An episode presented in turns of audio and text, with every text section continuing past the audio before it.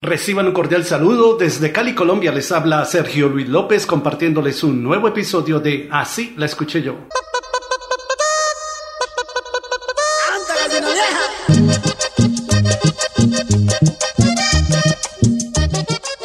Una de las canciones bailables de fin de año más exitosas en 1979 en Colombia fue sin duda alguna la que presentó el rey sabanero Lisandro Mesa con su conjunto, vocalizada por Marcelo Pérez, la cual lleva por título El Polvorete. Así la escuché yo.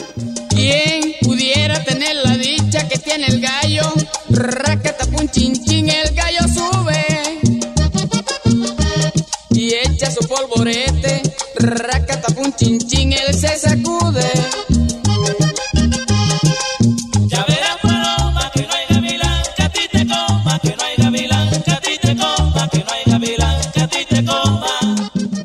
Esta canción es una composición del colombiano Manuel González y es tal su popularidad que ha sido versionada por diversos músicos en diferentes ritmos, como Wilfrido Vargas con la voz líder de Sandy Reyes en 1982 en ritmo de merengue.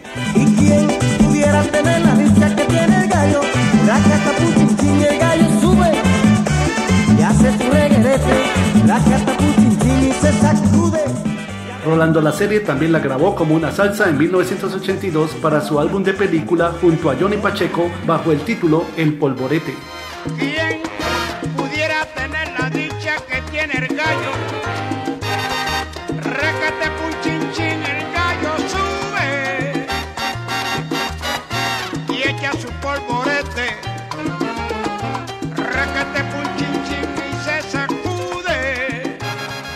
Hasta el mexicano Vicente Fernández se animó a realizar su versión del polvorete para el álbum El Tapatío de 1980.